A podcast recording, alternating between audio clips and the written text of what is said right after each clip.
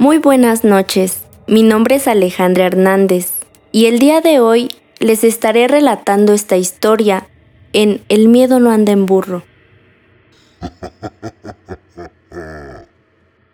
Todo esto sucedió cuando era muy joven.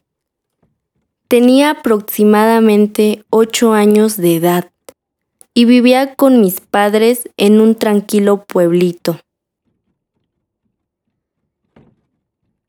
Este lugar era uno de esos enclaves donde todos se conocían, donde los chismes se difundían rápidamente y donde parecía que nada pasaba desapercibido.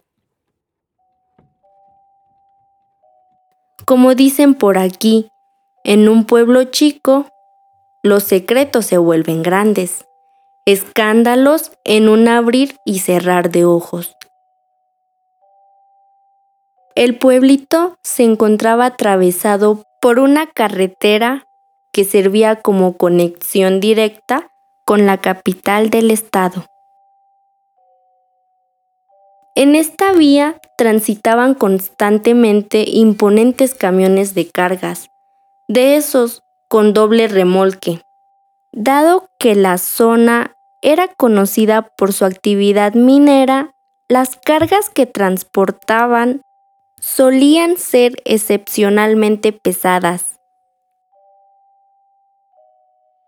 En un día como cualquier otro, ocurrió un trágico accidente que dejó a todos los habitantes del pueblo estupefactos. Una niña perdió la vida de una manera que nadie podría haber anticipado. Pero antes de ahondar en los detalles de este evento, es importante proporcionar un contexto más completo.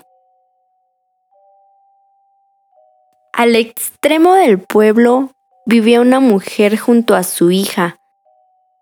A simple vista parecían una familia como cualquier otra. Pero en esos tiempos era común que los hombres de la región se aventuraran en busca del sueño americano, dejando atrás a sus seres queridos en México mientras luchaban por un futuro mejor. Esta madre, como muchas otras, veía a su hija como su razón de ser.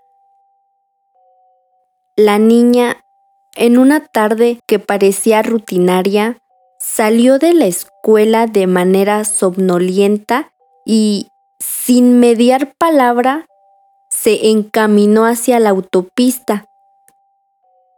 En ese preciso instante, uno de esos colosales camiones de doble remolque pasó a gran velocidad y la atropelló, cegando su vida en un abrir y cerrar de ojos.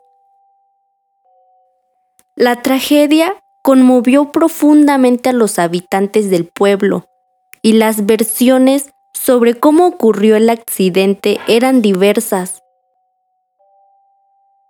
Algunos sostenían que la niña se aventó bajo las ruedas del tráiler, mientras que otros aseguraban que simplemente había resbalado. Lo que resulta verdaderamente incomprensible era por qué la joven se encontraba en ese peligroso lugar, lejos de su hogar, que se ubicaba al otro extremo del pueblo, junto al monte. Además, se tejía una misteriosa leyenda sobre la madre. Según los relatos, ella había sido una bruja sumamente poderosa, pero había decidido retirarse para vivir una vida tranquila junto a su familia en un pueblo lejano. Sin embargo, sus antiguos enemigos la habían seguido y, como venganza, habían cobrado la vida de su hija de una manera inusual, como pago por los crímenes del pasado. Mi familia poseía algunas propiedades a las afueras del pueblo, terrenos que utilizábamos para cultivar maíz y otros productos típicos de la región. Para llegar a esas parcelas debíamos tomar un camino al final del pueblo, caminando unos cinco minutos por una vereda.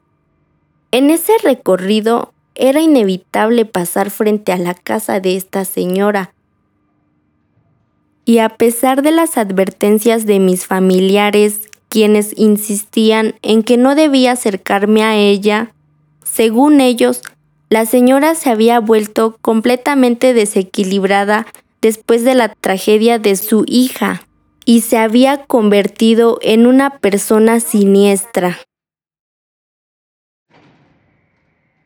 No obstante, yo sentía una extraña atracción hacia ella.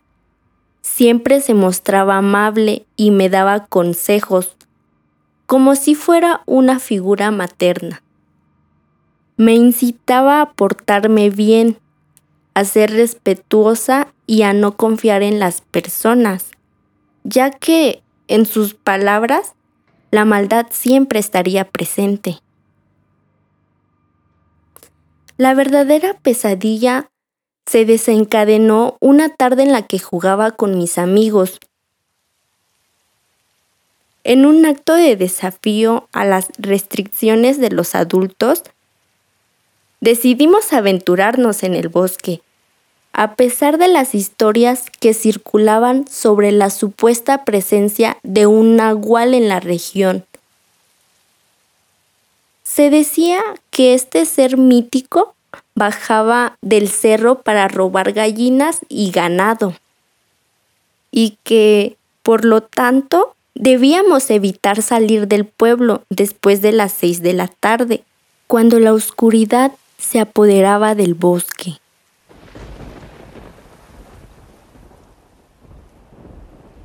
Mientras corríamos entre los árboles jugando a las escondidas, nos dimos cuenta de que nos habíamos adentrado demasiado en el bosque.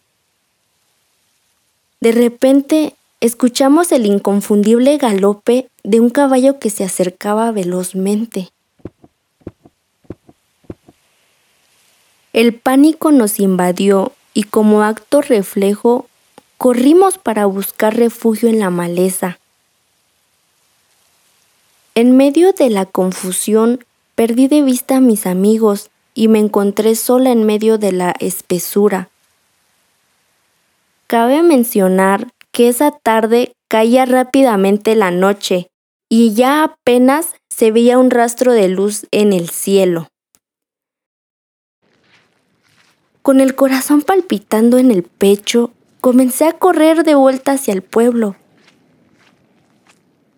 sintiendo que algo o alguien me seguía de cerca. El sonido del caballo se acercaba ominosamente. Cuando me atreví a voltear, me encontré con una visión aterradora un caballo con cuerpo de hombre como los seres mitológicos de las leyendas. Completamente negro y con ojos rojos que brillaban con malévola ferocidad. A pesar de su imponente estatura, se lanzó hacia mí y el miedo me paralizó. Con lágrimas en los ojos, cerré los míos y grité. De repente, un ruido atronador de aleteos llenó el aire. Al abrir los ojos, vi como un ave de gran envergadura extendía sus alas majestuosas y se abalanzaba sobre la criatura maligna. Justo frente a mis ojos, el caballo se alzó sobre sus patas traseras y aplastó al ave con fuerza. Parecía como si lo estuviera pisoteando, mientras el ave luchaba en vano por su vida. Luego, el caballo se desvaneció en la espesura del bosque. Sin rastro del caballo ni de la criatura, y sin escuchar más aleteos, corrí de regreso al pueblo, donde los vecinos habían organizado una búsqueda para encontrarme, ya que había estado desaparecida durante horas. Mis amigos, preocupados, habían regresado al pueblo y alertado a todos sobre mi ausencia. A pesar de mi desesperado relato, nadie creyó mi historia. Fui castigada y me prohibieron salir durante un largo tiempo. Al día siguiente, unos campesinos que se dirigían al trabajo encontraron el cuerpo de la anciana de la casa al final del pueblo, a unos 500 metros adentrándose en el bosque. Todos comentaron que había sido atropellada por un caballo, ya que tenía rastros de haber sido aplastada por el animal. No obstante, el fallecimiento de la señora pasó desapercibido en el pueblo, ya que no tenía familiares en la zona. A medida que fui creciendo y comprendiendo más acerca de la vida y de los misterios que rodean este mundo, empecé a notar conexiones entre los eventos.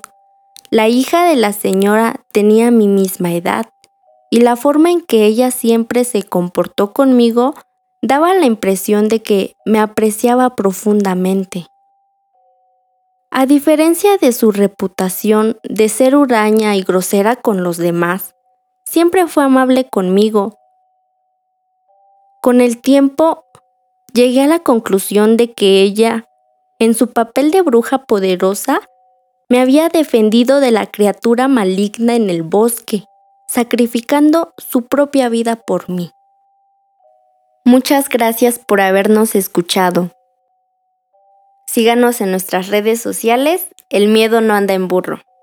Hasta la próxima.